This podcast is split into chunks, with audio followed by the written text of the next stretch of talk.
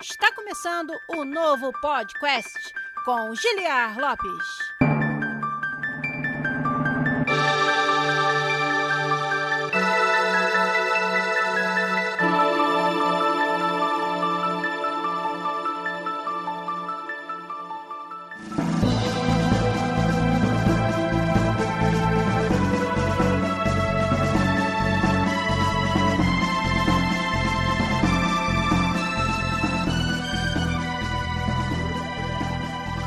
Podcast na área, galera! Estamos de volta mais uma vez. Esse que é o único podcast onde você conversa em português com profissionais da indústria de games internacional. Eu sou o Guilherme Lopes, produtor dos games da série FIFA aqui na Electronic Arts em Vancouver, no Canadá. E com a gente hoje aqui, ele que é game designer e empreendedor lá da Cyber Rhino Games, o cara que já é figurinha fácil aqui, já é de casa no podcast, meu amigo Sandro Tomazetti. E aí, Sandro, tudo bem? Tudo bom, Guilherme? Tudo ótimo, cara. Muito obrigado por tirar tempo do seu domingo para vir aqui conversar com a gente, com a nossa galera. Tudo bom, pessoal? Primeiro de tudo, obrigado, Giliard, pelo convite. Acho que deve ser o quê? O terceiro, quarto podcast, será? Por aí, rapaz. Você com certeza é o convidado que mais vezes participou. É isso que eu ia perguntar, é isso que eu ia perguntar. Se eu tô ainda na, no top aí é dos aí. convites. Com certeza. E hoje a gente vai falar sobre um pequeno projeto aí que o Sandro vem dedicando seu tempo já há um tempinho e agora finalmente está disponível pra galera no Steam, que é o jogo Musashi vs Cthulhu. Olha aí, só do nome já deixa a gente curioso. Vai ser muito legal a gente conversar aqui sobre desafios desse desenvolvimento aí, um pouco do que está envolvido em fazer um jogo independente no Brasil em 2019, 2020 aí lançando no Steam. Quero muito conversar com o Sandro sobre isso tudo e para ajudar a gente nessa jornada nesse trabalho, estamos aqui com os nossos ouvintes já no Twitch. Quem tá aqui com a gente hoje, o Rafael Santos, o JK Dash tá lá também, o Rafael Kennedy, que provavelmente é a primeira vez dele aqui, ele não falou ainda, mas deve ser. O Desmarco Antônio, nosso patrono, e mais uma galera com certeza tá nos acompanhando aí para falar hoje sobre Musashi vs Cthulhu. Então, vamos lá, vamos começar o programa de hoje do podcast com a presença aqui do Santo Tomazetti. Bora!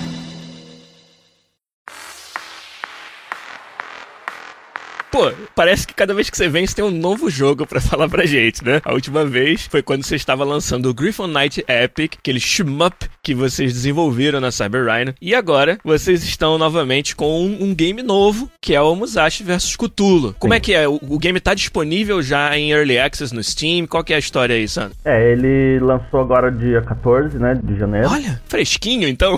Fresquinho, é. Disponível pro Early Access. Vai ser o nosso primeiro projeto que vai ter essa ferramenta, né, de Early Access Access, usar o nosso Discord para conversar com a comunidade para ver o que, que, eles acham de onde a gente está levando o jogo e tal. Sim. Então vai ser uma coisa bem diferente assim pra gente. Falou um ponto importantíssimo, o Discord da Cyber Rhino, onde você já está aceitando todo tipo de feedback sobre os jogos da empresa, principalmente o Musashi vs Cthulhu, que acabou de sair e está no Early Access. Quem está acompanhando a nossa live já tem o link do Discord da Cyber Rhino ali no chat e eu vou deixar também no post, tanto no YouTube quanto no nosso site podcast.com.br. Quem acompanhar esse episódio aqui, eu convido realmente o Sandro já convidou aí para que vocês entrem no Discord da Cyber Rhino e deem para eles todo o feedback que vocês puderem. A gente divulgou também na ocasião do lançamento do jogo no nosso Discord, o Discord do Podcast, né? E a galera começou a entrar lá, começou a dar ideia. E aí eu queria então começar a conversar contigo sobre o jogo, sobre o desenvolvimento do jogo. Aí queria começar com uma brincadeira, né? Na indústria a gente tem essa, esse conceito do elevator pitch. É uma forma rápida de você descrever o seu projeto para alguém, como se você estivesse no elevador com aquela pessoa, vai chegar ao andar de vocês e você tem que descrever o que, que é o jogo. Então imagina, Sandro, que você tá aí em Florianópolis, pega um elevador aí, né? Vamos dizer, você tá passando um fim de semana no hotel com a sua esposa. E aí, dentro do elevador estão, por algum motivo que ninguém sabe, o Bill Gates, o Elon Musk e o Silvio Santos. Muito bem. Então essas três figuras estão lá no, no elevador. Por algum motivo também, o Bill Gates e o Elon Musk falam português. E aí, o, né, viram lá, falam, dão um bom dia e tal, o Sandro tá lá, né? né o seu pijama aí, subindo pro quarto depois do café da manhã. Pantufa. E aí o Elon Musk vira pra você e fala, eu ouvi dizer que tem uma jogo de videogame nova de sua empresa. Do que se trata, Sandra? Bom, você toma controle de um personagem bem famoso, né? Que é o Musashi. E você é atacado por waves de inimigos que vêm tanto da direita quanto da esquerda. E você tem que focar em atacar só os pontos fracos dele, né? Olha. Ele é um jogo diferente porque você não se move. Ele é um jogo só de precisão e de ação rápida. Sim, e de, de timing também. De, de timing, exatamente. Saber que momento você tem que virar para que lado para pegar o inimigo que tá chegando, né? Exatamente. Eu não sou muito muito bom nos elevator pitches, porque essa é uma das grandes vantagens de ser independente, né? Você simplesmente tem que fazer um pitch para tua própria cabeça, então é um pouco mais fácil, assim. Mas é isso aí, o resumo é esse. São waves de inimigos que vêm dos dois lados e você tem que atacar esses dois lados. Entendi. A grande diferença dele de outros jogos parecidos, né, é que a gente fez essa introdução de pontos fracos onde você pode atacar tanto em cima quanto embaixo quanto no meio. Então é uma camada um pouco a mais assim de, de profundidade de outros jogos parecidos. Né? Entendi. E com uma temática né, totalmente inusitada, que é Sim. seu personagem principal é o Musashi e os inimigos que você está enfrentando são enviados pelo Cthulhu. Exato. Aí queria perguntar para você primeiro, como que saiu uma ideia dessa? da cabeça de quem que sai isso aí? Olha, originalmente assim a gente quando terminou o Griffon Knight, é, antes de lançar assim, o programador estava focado em fazer o port do jogo, eu e o artista estávamos mais livres, né, o Daniel. Então a gente resolveu começar um outro projeto, que era para ser um projeto bem pequeno, e a gente fez ali um brainstorming de ideias diferentes, assim, né? Isso foi em 2015, né? Acho que o One Finger Death Punch tinha acabado de lançar, ele acho que ele estava ainda no, no Xbox só, não lembro direito qual era o estado dele, mas eu lembro que ele estava fazendo um burburinho, assim, né? Eu tinha jogado, gostado, mas eu achava muito, muito simples, né? Eu sou um cara bem, bem focado em mecânica, né? Eu gosto de mecânica mais complexa, eu gosto de mecânica Sim. mais profunda, assim. Transparece nos seus jogos isso. E bom, é, é uma das vantagens, assim, né? É do gosto, né? Sim. Aparecer. Então, assim, eu, eu, pensei, pô, como a gente vai deixar isso um pouco mais profundo, mas ainda rápido, né? Fácil de, de entender, fácil de coisa. Então, antes de tudo, nasceu essa, esse conceito do gameplay ser em layers, assim, né? Em ter os pontos fracos em cima, no meio e embaixo. Mas quando a gente foi traçar as ideias, o programador, que é o Joe, comentou de uma ideia antiga que eles tinham tido que era Musashi Zombie Slayer. Olha aí. É, a ideia original veio daí. A ideia deles era ser daquele tipo de jogo. Sabe que tem um monte de jogo de flash, assim, que. Eu lembro de um específico que você era uma estátua, que você atirava nos pássaros que vinham cagar em você, assim, tá ligado? e, e aí, tipo assim, você tinha uma fase que tinha que matar, sei lá, 20 pássaros ali, e depois você tinha que gastar o dinheiro que você ganhou matando esses pássaros para comprar munição, para se limpar e pra coisas assim, né? Fazer upgrade e tal. Entendi. Fazer healing e comprar munição. Isso. Então ele queria fazer um jogo nessa, nesse formato, né? Eu não lembro direito o que, que era a mecânica core da ideia original, assim. Não era essa, né? De, de waves de inimigos e tal. Mas o, o, que eu lembro é que ele tinha isso. Era, ah, vinha vir um monte de zumbi, você tinha que matar, e daí depois ele ia pra um ofurô. Assim, bem tradicional japonês, assim, né? Eu ia pro paraíso das estátuas. é, tá ligado? Aqueles. É, acho que é o furô mesmo, japonês, né? Que, que, tem, que, é bem comum, assim. Então ele ia lá relaxar e fazer os upgrades e tal, e depois ia lá matar mais zumbi, né? Entendi. Então a gente partiu um pouco dessa ideia, só que 2015, zumbi tava super saturado, né? Uhum. Ainda deve estar um pouco, mas assim, tava muito saturado de zumbi, tudo saía com zumbi e tal. Então a gente falou, não, vamos pensar numa ideia que seja diferente, né? Vamos pensar num um tipo de inimigo diferente. E aí veio Alien, veio umas outras ideias. Aí a gente chegou, não, vamos fazer Monstro Cthulhu, porque todo mundo aqui gosta e tal. E há cinco anos atrás ainda não tava saturado quanto tá agora, né? Porque o Cthulhu agora virou zumbi, né? O Cthulhu é novo é, zumbi. Pode crer. E acho que ele tinha recém saído para virar domínio público e tal. Então Isso. a gente, pô, essa é a hora, assim, né? Então ele nasceu disso, sabe? Só que daí ele foi engavetado, né? Passaram algum tempo até a gente conseguir desenvolver ele, realmente. Entendi. Cara, eu ia te perguntar sobre isso também, que uhum. é a questão da propriedade intelectual, né? Você tá usando propriedades intelectuais já existentes. E, e aí eu queria te perguntar justamente isso. Elas serem de domínio público faz com que seja tranquilo você utilizar. Sim. E como é que foi esse processo de. É, eu acho que você acabou explicando, né? De escolher Cthulhu como a temática. Você acabou de dizer que, ah, eu queria algo que fosse parecido com zumbis, mas na época estava livre. Uhum. Né? E dado que o Cthulhu se tornou domínio público, né, recentemente, e aí vocês acabaram tomando vantagem disso, como é que foi trabalhar em termos de arte com uma, uma propriedade intelectual tão difícil? Que o Cthulhu, tipo, a, a parte da graça dele, da forma que o Lovecraft explorou, é você meio que não saber bem como que se parece. Né?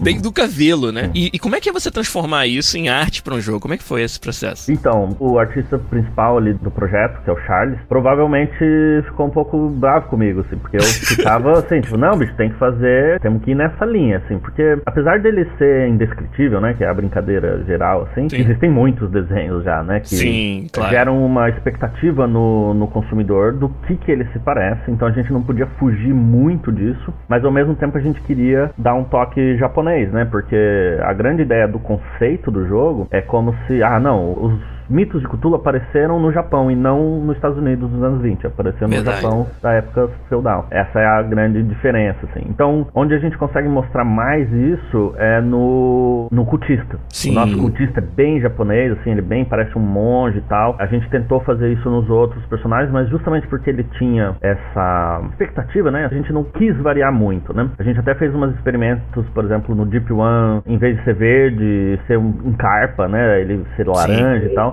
Mas aí ele ficou muito Magikarp, assim. Aí... o único jogo onde o Deep One parece o Magikarp é, É, a então, versão daí- não lançada do Musashi vs É, Cthulhu. aí a gente, tipo assim, não, a gente tá perdendo a, a, identidade do Cthulhu, né? Entendi. Então nisso a gente mudou um pouco a ideia de tipo assim, não, vamos fazer um clash de coisa ocidental com coisa oriental. Essa, é, essa é a vibe. Isso dá pra perceber na música, a música usa Sim. muito instrumento japonês, mas usa também coisa de música clássica. Sim. Então aí a decisão mudou um pouco pra, não, vamos, em vez da gente adaptar tudo pra japonês, vamos fazer um clash mesmo, né? Pra justamente ter essa dicotomia, assim, né? Ter essa diferença, né? O cara vê que um é do, do mitos, um é feudal, né? Sim. Então a gente foi nesse caminho, assim. Mas eu fui um pouco chato com o Charles quando a gente foi fazer os concepts, assim. Ó, temos que seguir uma linhazinha e tal. Tem pouco tentáculo nesse bigode aí. Isso, é, é. Pode pôr mais tentáculo aí, porque é, é disso que é feito.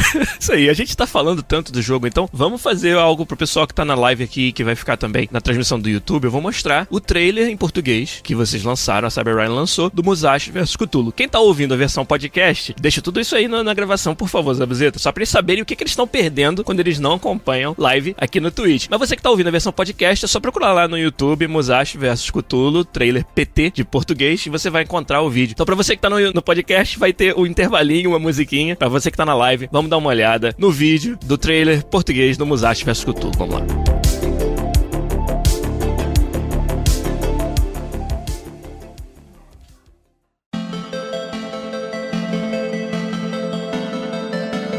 E é isso aí, cara. Olha, o jogo tá bonitão. A galera no nosso chat aqui tá realmente falando, cara, que a arte tá muito maneira. O Vitor Lopes esperava mais tentáculos, mas aí talvez seja só o sonho dele, né? Não necessariamente dos desenvolvedores do jogo. Mas uma coisa que chamou muita atenção, até tava falando com você, né, enquanto a gente via o trailer aqui em off, mas eu resolvi até falar em on. Achei genial como você usou a arte pra apoiar o design no sentido de mostrar os pontos fracos de forma muito visível, né? Os inimigos, pra quem acompanhou o trailer aí, eles têm uma, uma mancha vermelha, uma parte do corpo vermelha e uma cor que chama muita atenção e até contrasta bastante com as cores, né? Os inimigos têm cores principalmente frias, né? E aí vem um vermelho com uma cor muito quente, muito chamativa, pra te mostrar onde estão os pontos fracos. E isso apoiou o design do jogo, né? Apoiou a- a- as decisões mecânicas que o jogador faz. É, isso é muito importante, né? Sim. O tempo de reação do Musashi ali, necessário pro jogo, principalmente em alto nível, assim, precisa ser muito rápido. Então a leitura tem que ser muito rápida, né? A gente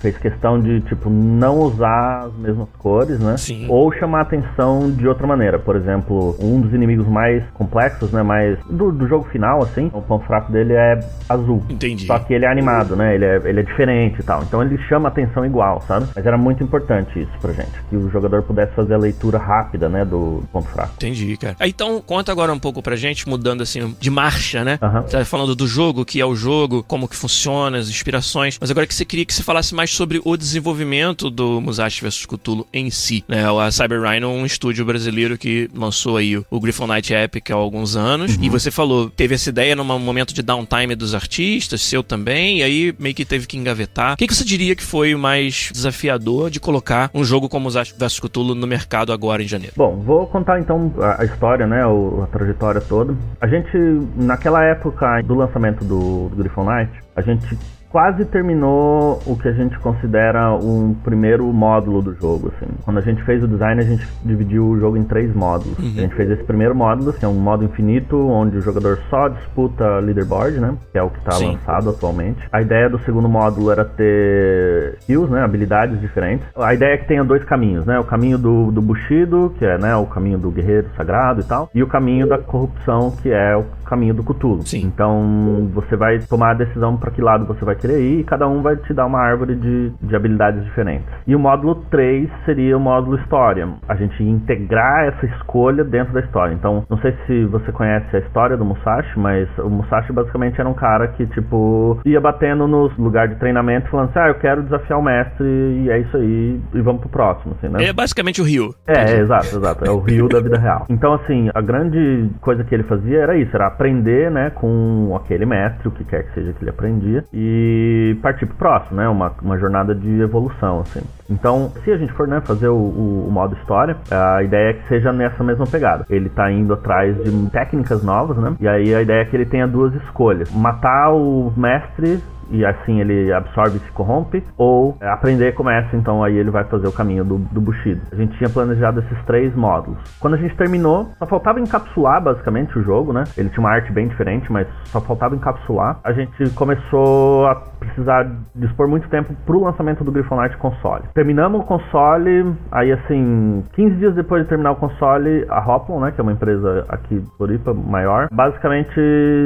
englobou a gente. Ela ofereceu contratar todo mundo. Entendi. A equipe toda foi, menos eu. Caraca. É, eram três pessoas, né? Então duas pessoas foram, eu não quis ir e eu quis manter sozinho, né? Então o projeto parou ali, né? Porque não tinha mais gente para trabalhar. Caralho. Eu sou game designer e um programador meia boca, né? Então eu não conseguia levar tudo realmente sozinho, assim. Apesar de originalmente o projeto inicial do Musashi, gameplay eu que tinha programado tudo e tal, então provavelmente estava meio ruim ainda, mas faltava encapsular, né? Fazer menu, fazer todo o resto do jogo, sabe? Sim. E realmente deixar ele próprio para lançamento. Então isso ficou até 2017, eu acho, parado. E aí abriu aquele edital da Ancine, né? Primeiro edital grande lá, e a gente entrou, entrou como proposta e foi contemplado, né? Que bom. O projeto estava bem, bem encaminhado, né? Então tinha bastante coisa para mostrar, tinha bastante coisa de arte, a gente tinha já ideia para onde a gente queria levar ele e tal. Só que assim, a arte antiga era legal para um projeto de três meses. Ela era boa dentro do tempo que a gente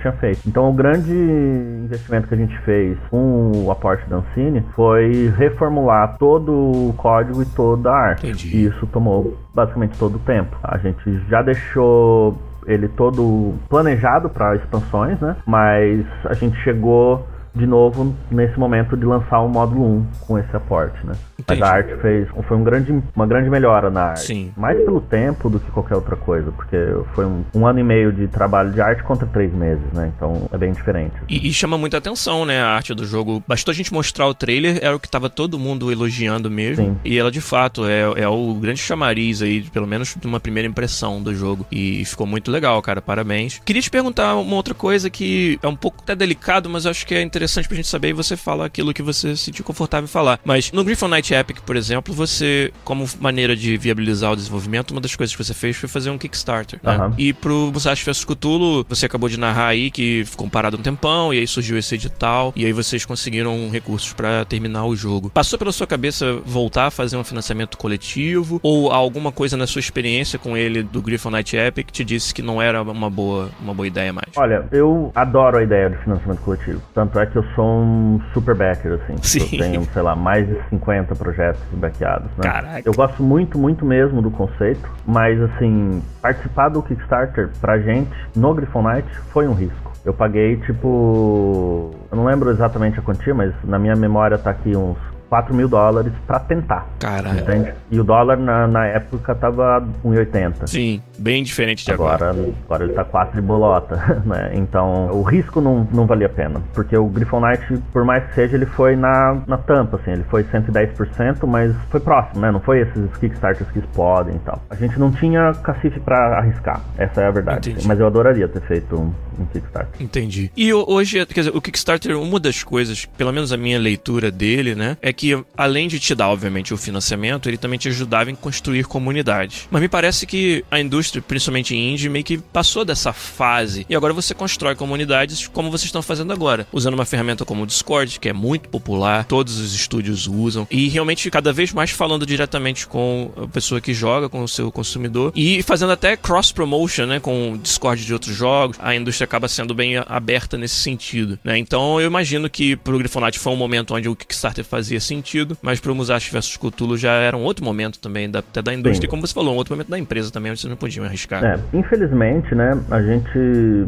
ficou um tempo de ato muito grande, né? Ah, é verdade. Entre o Griffon Knight e agora. Então a gente perdeu... Então nem, nem a... a sinergia, né, que o Griffon podia trazer é. pra de, ah, vamos carregar essa galera toda pro, pro Musashi, Isso, já, já, já tinha perdido um pouco. A gente perdeu esse timing, assim, né? É que Entendi. você já sabe da, da história, né? O uhum. Knight foi muito pesado para mim, pessoalmente, né? Depois do lançamento, assim, eu tive um ano e meio terrível, pessoal, por causa disso mesmo, né? Expectativa Sim, claro. e tal. Hoje a gente já tá mais maduro, já, já encara diferente, né? Sim. Mas eu não consegui manter o peso em pé e não consegui trazer esse pessoal. Então hoje a gente tá reconstruindo, né? Como você disse, é outro momento, a gente aprendeu e Sim. tá tentando reerguer, né? Essa é a comunidade mesmo. É, cara, dizem até aí os rumores que os cabelos foram juntos aí com a história ah, do sim, ó, começo de Grifonite, meu cabelo era aqui, pô. Era, na, era no ombro. Eu comentei com a minha esposa, assim, tia, né? Ah, vou gravar com o Sandro hoje. Ela, o Sandro, aquele cabeludo, né? Eu falei, Isso, esse é, mesmo. Esse mesmo, ó, ó, que madeixa. é, cara, eu tô procurando aqui, ó, no nosso site, o, o número do episódio em que você falou do Grifonite Epic pra gente. Eu ouvi ele outro dia. Essa época aí foi uma época muito pesado, assim. Quem quer que seja que for ouvir, vai dar para perceber, assim, que na voz e tal, né? Eu tava sim, sim. muito mal, assim. Mas é questão de expectativa, né? Hoje a gente é, entende muito mais, né, do, do mercado. Como o Grifonite foi nosso primeiro projeto, era muito aquela coisa assim, ah, pô, vamos, vamos lá, vai explodir, vai não sei o quê. E não é bem assim, né? É, sim. A gente tem que cuidar desse lado também. Sim, pode crer, cara. E isso aí é, é algo que você ser um desenvolvedor independente, tá vivendo e morrendo pelo sucesso sucesso ou fracasso do, do que você faz já é em si um peso grande, né? Ainda mais conhecendo você pessoalmente, sabendo quão apaixonado você é pelos jogos, pelo trabalho, pelos projetos que você faz. O Griffon foi um projeto que nasceu de uma paixão, né? Sim. Sua pelo gênero do shmup. É o podcast 116, gente. Foi em agosto de 2015, Sandro. É. Ele lançou 20 de agosto de 2015. Caraca, você tem a, tem a data na cabeça. Ah, sim, né? É filho quase, né? Pô, dois anos ali, dois anos e meio de sangue dado. É exatamente isso, cara. Então a galera que tá ouvindo a gente, que quiser voltar lá e saber saber com detalhes, né, a história do Griffon Knight Epic, desenvolvido aí pelo Sandro na Cyber Rhino. É lá no episódio 116 do podcast, aí o Aquila, que tá lá para vocês ouvirem. Mas hoje não é sobre Griffon, hoje é sobre Musashi vs Cthulhu. É um jogo com arte fantástica, um jogo com a jogabilidade, com a característica da Cyber Rhino, que o Sandro acabou de falar. E é até queria te perguntar, agora que a gente já conhece dois projetos da Cyber Rhino, que são o Griffon Knight Epic e o, o Musashi vs Cthulhu, eu, eu consigo pelo menos identificar uma característica comum entre eles, que é esse foco numa mecânica muito precisa e você desafia o jogador basicamente em mecânica, né? Você Sim. realmente tem que ter o twitch controls, né? O, o controle fino do jogo para poder ser bem sucedido. E isso, claro, traz um nicho que muita gente deve ser órfã desse tipo de jogos. Nós dois, por exemplo, você principalmente. Eu, inclusive, é. É, exato. Mas é também uma decisão que acaba talvez alienando uma parte da comunidade pelo fato de você ter essa exigência e jogos da Cyber fazerem questão de se manterem fiéis a essa visão. Você acha que isso é um estilo da Cyber Rhino e é isso que a gente poderia esperar de jogos futuros da empresa? Eu acho que sim. É bem a minha característica mesmo como jogador e como designer, né? Eu sou bem mais focado em mecânica do que qualquer outra coisa. Uhum. Então, isso reflete até nos jogos de tabuleiro que eu fiz. Sim. Então, tudo que eu faço designer, em geral, vai estar bem focado na mecânica, né? Eu gosto de ter pessoas próximas de mim que fazem conteúdo e arte boa, para justamente para suprir essas necessidades para eu poder focar no que eu gosto mesmo, né? Eu acredito que sim, ela é uma característica da Cyber. Eu mesmo, assim, que você falou, eu sou super órfão disso no mercado hoje, né? Tanto é que tudo que tem disso eu acabo consumindo, tudo que é um pouco diferente eu acabo consumindo. Então, junto com essa maturidade que eu tava falando antes, do fato de expectativa do jogo, né? Veio isso também, né? O fato de aceitar que, tipo, não, é, é isso que eu quero fazer, esse é o jogo que eu quero fazer, e eu tenho que aprender a suprir a necessidade da empresa com esses jogos. É cuidar da comunidade, achar a comunidade correta, né? Achar as pessoas que gostam, cuidar delas, né? Cuidar desse tipo de coisa, né? Manter fiel a essa visão, né? É, mesmo que isso aliene um pedaço do cliente, como você disse, mas é natural. Se todo mundo quiser agradar todo mundo, vai acontecer o que está acontecendo com a maioria dos AAAs, assim, que Sim, acaba que, infelizmente, eu, por exemplo, já não jogo mais. Entendi. Nessa ânsia de agradar todo mundo, não agrada ninguém. Exato. É, eu não sou mais o foco da indústria AAA. Eu acabo consumindo exatamente isso que eu falei. É, coisas diferentes e coisas que atendem essa necessidade. Né? Numa abordagem parecida, apesar do estilo dos jogos não ser exatamente o mesmo, que a gente também tem no Brasil, é o pessoal da Joy Masher, que você deve conhecer. Sim, sim. Adoro os jogos da Joy Masher. Exato, isso que eu ia falar. É, adoro, é, dá pra ver no caso deles também, né, essa abordagem, né? O Danilo Dias, a Thaís Weiler, que trabalham na, nos jogos da Joy Masher, tem esse compromisso também com um estilo e uma visão e um, né, uma jogabilidade retrô que eles não comprometem e saem jogos fantásticos aí da parte deles também. Sim, sou fãzaço deles por causa disso. Sim. sim Olha, eu joguei todos: o Oniken, o Odalus e o Blazing Chrome agora. E assim, não é jogar pouquinho, né? Eu joguei de, tipo, devorar, assim, sabe? De jogar todos os modos, jogar todos os Se eu tenho um amigo que consegue terminar os jogos da Joy Bash, é você. É, cara, o Oniken, eu lembro até hoje que foi assim, eu terminei num, num primeiro de janeiro, que eu tava na praia. Caraca. Passado o ano novo, eu acordei relativamente cedo no, no, no ano novo e comecei a jogar assim, pá, pá, pá, pá, pá, pá, e joguei inteiro, assim, tipo, pô, adorei. Maneiro. Ó, temos uma pergunta aqui do nosso chat que eu acho legal fazer para você. A equipe foi toda formada no Brasil? Rafael Santos perguntou. E você acha que os profissionais com experiência no exterior têm mais a agregar do que profissionais com experiência somente no Brasil ou não? A nossa equipe foi toda no Brasil salvo marketing, que a gente contratou um PR de fora. Uhum. Eu acho que nenhum deles, quando trabalhou com a gente, tinha experiência fora.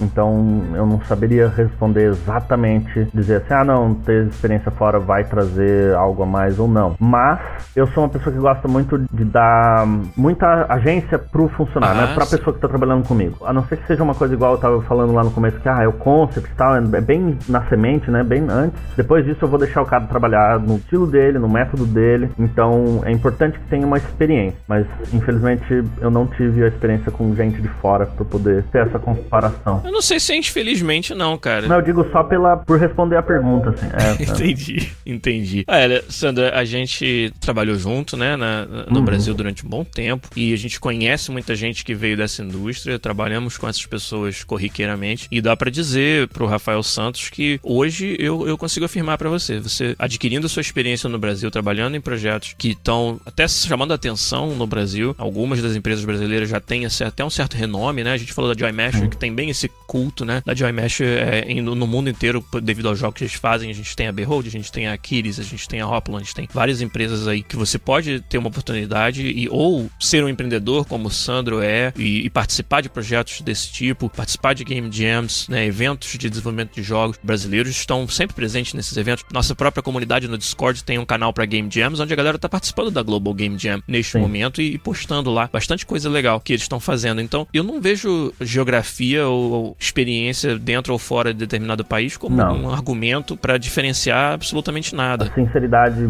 é que eu nunca senti falta de alguém de fora. Assim. Beleza, tá certo. Não desmerecendo, né? Nem um pouco, assim, tipo, coisa, mas nunca foi uma necessidade, assim, ah, não, você tem que ter uma experiência exterior. Acho que a gente sempre comentou, né, Sandro, que pelo menos na nossa visão, o que faltava ao brasileiro não era o talento, e sim as oportunidades. Sim, sim. E hoje, principalmente com o fato de você ter uma facilidade de publicar os seus jogos, né, que a, a indústria indie proporciona, essa oportunidade ela tá aí. Além disso, tendo empresas de tamanho considerável, um renome já bastante conhecido no Brasil, para você ter essas oportunidades, eu não vejo por que você tenha qualquer limitador. O limitador é realmente você, a sua, sua capacidade, sua vontade de trabalhar nessa área, eu acho. É, eu acho que essas empresas de grande porte brasileiro, né, tipo Hopon, Aquiles e tal, são ótimos intensivões, assim, sabe? Tipo, você Sim. aprende muito lá. É, experiência pessoal nossa, isso aí. Exato.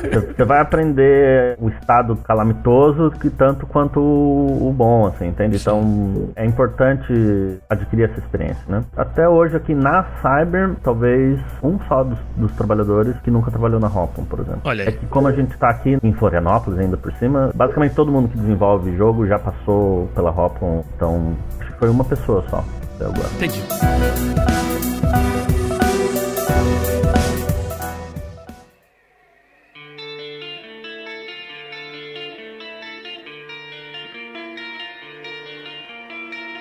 Sandro, queria te agradecer demais pelo seu tempo, por estar aqui com a gente, falando sobre o Musashi vs Cthulhu. Como sempre, sendo muito aberto, muito sincero sobre quando as coisas dão certo, quando não dão tão certo. Mas a gente espera que o Musashi vs Cthulhu dê muito certo. A arte do jogo tá fantástica, a jogabilidade é o que a gente espera da Cyber Rhino mesmo. O Silvio Santos lá no, no, no elevador diria: Não joguei, mas é muito bom. Sobre o Musashi vs Cthulhu. Cara, obrigado mais uma vez por você ter vindo aqui. Obrigado, galera, que nos acompanhou. Um abraço para você, Sandro. E queria que você deixasse aí a sua chamada pra galera participar do Discord e como que eles podem interagir contigo e com o pessoal da Cyber sobre a Musashi vs Cthulhu. Como é que é?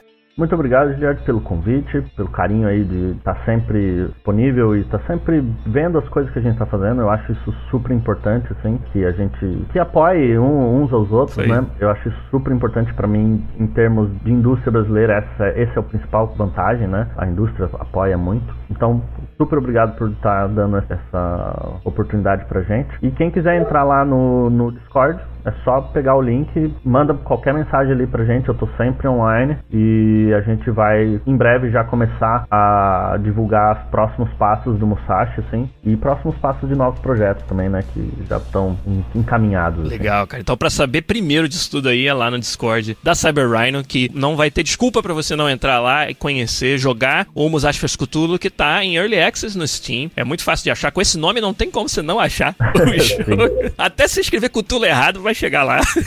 Vai. É só escrever Musashi. Musashi não tem erro, acho que é o Beleza. único. Então, Sandro, muito obrigado mais uma vez, cara. Obrigado a galera que nos acompanhou. E aí, pra essa semana, o podcast fica por aqui. Um abraço pra todo mundo. E até semana que vem com mais um programa, gente. Tchau. Obrigadão, pessoal. Tchau.